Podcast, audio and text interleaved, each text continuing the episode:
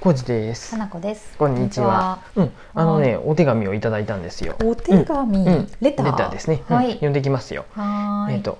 コオロギアレルギ ー。汗で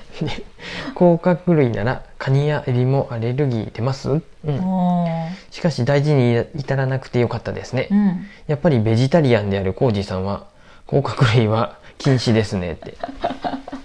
りがとうございます。これ何今え、どういうこと？先に読近む畿ですね。近畿ですね。うんえええ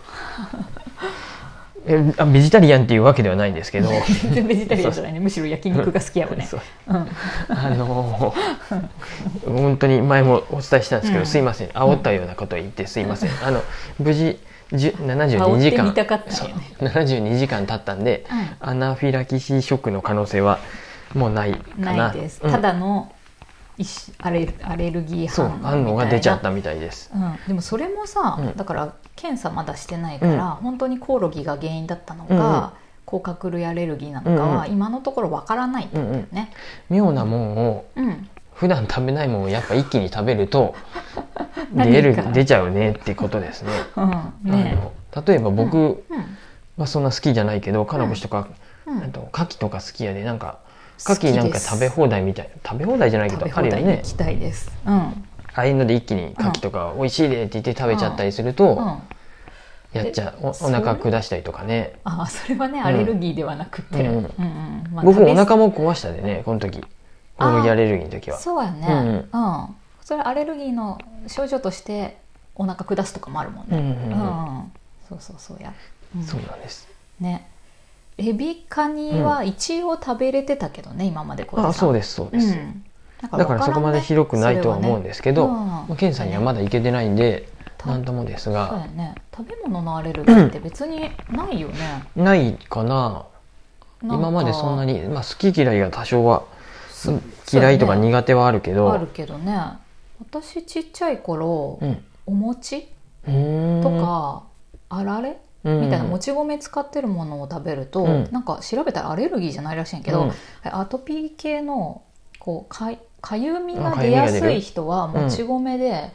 ちょっとひどくなりやすいみたいなので、なんか昔餅食べるとかゆくなるなっていうのがあった、でも全然ちっちゃい頃でそれ以降は全然大丈夫やけどね今とかねうんだからこのうんラジオを聞いてくださってる竹山社長ともやり取りしたけど、 そのツイッターちょっとやり取りでした の あのあれ要するに大人にな子供の頃がうんアレルギー多いかったりするけど、うん娘さんとかもうん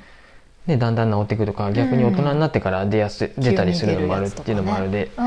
んなんともだから卵とか牛乳とか小麦粉とかうんはちっちゃい頃にねかかりやすいけどうんうん結構治ってくよってういうようんな、うんまあのもあるよなね。治ってほしいねそのねえ大体の食べ物そういうふうやで結構卵とか小麦粉なんて使われてるもの多いも小んね。麦粉ダメやとちょっとけねえ厳しいよねうん、いろんなものに入ってるもんね調味料とかにも入ってたりするもんね、あさあそうなんやそう意外なものに蒸入ってたしりすパるンとかも食べにくくなるねそうやんね、 本当やね俺の大好きな蒸しパン が、うん、なそりゃのでうん、よかっねえだっていうかまあし死なんでよかったっていうのそう死なんっていう話やしね、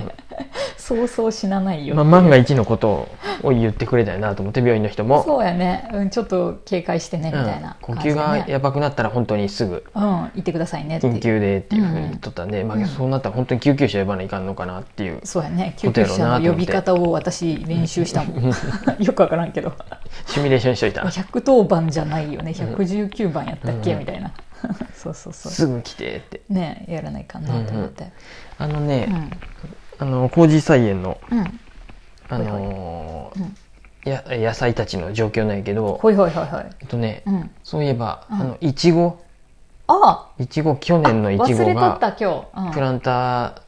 ーにうんうんうんプランターっていうか鉢植えに植えたままのいちごああ2年目なんやけど1個実がなっとった もう赤かった食べようと多思っ分て食忘べれて時やたと思わかりました収穫しあますと全然外出てなう、かったよ、うんトマトもうんちまだねああそのちっちゃいんやけど背は低いうんううんんその苗のうんうん、うん、低いけどもう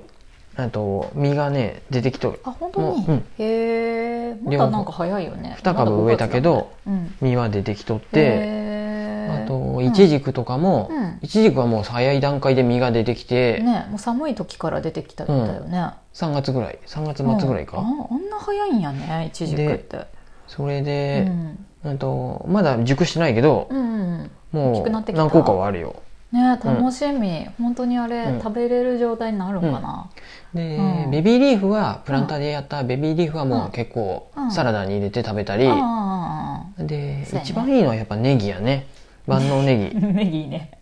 ちょこちょこ使えるもんね、うん、球場ネギっていうかいろんななんか名前呼び方あるけど、朝月じゃないのかあ朝れっ月てなのかなあネギ何やってネギとして買ったよネギううんんでそうね虫もつかんし、うんうんうんそうやねえっと、煮物とかはネギ乗っけたり、うんうんうんうん何お味噌汁にも入れれるし、うんうん僕納豆好きなんで納豆に、あのネギちょんちょんと切って入れたりいいねうんうんう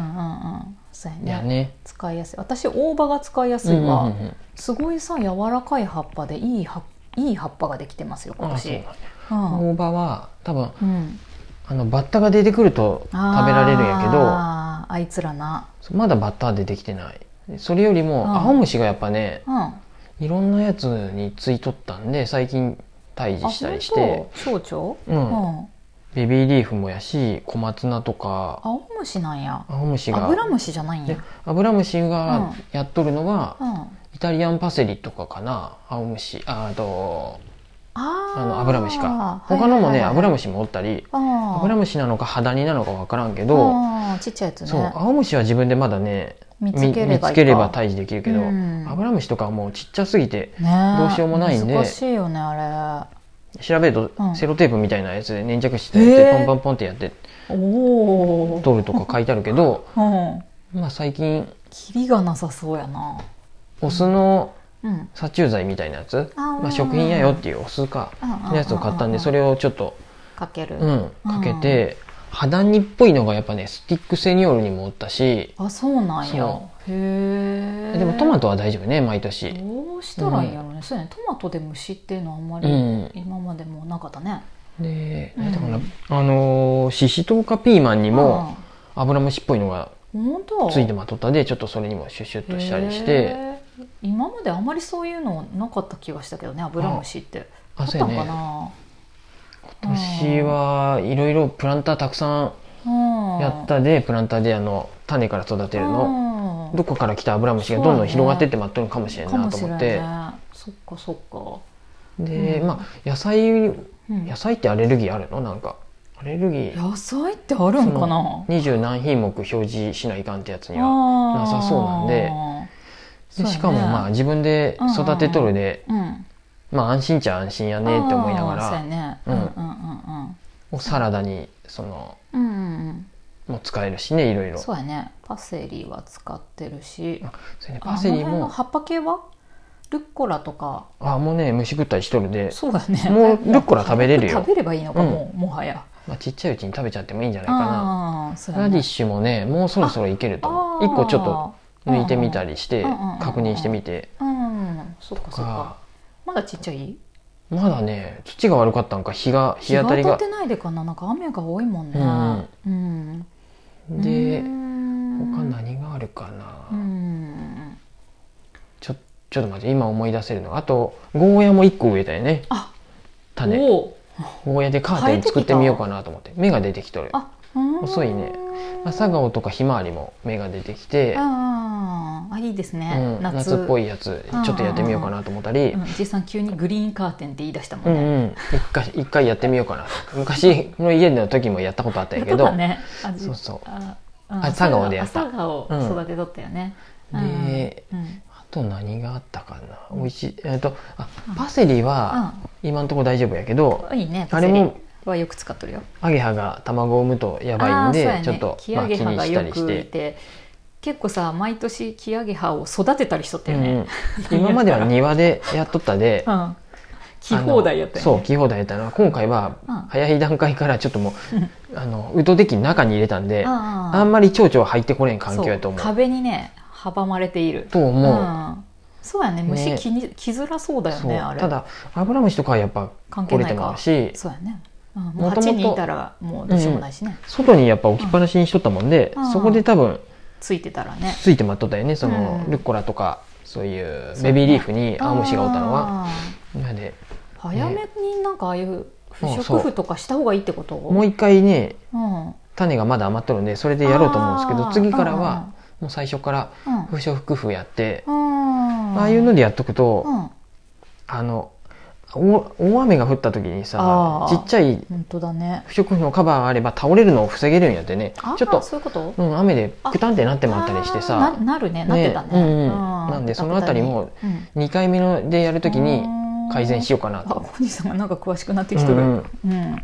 すずちゃんの畑も行った見たけどさ、うんうんいっぱいいろんな工夫されとったよあのトンネル作っとるよねやっぱりトンネルってねあの不織布のあそうそうそうそう、うんそういうのもあるし、うんなんか4つ支柱立てて、あのなんか袋をかぶせて、うんなんか風よけ作ったりとかそっかそっか風に弱い、風よけやつもあるし兼、なんか温まるって言ってあなんかが気そうそう温が今年低いからなるべく温めないかんって言ってウォーキングしてるとね、うんそういううん庭の、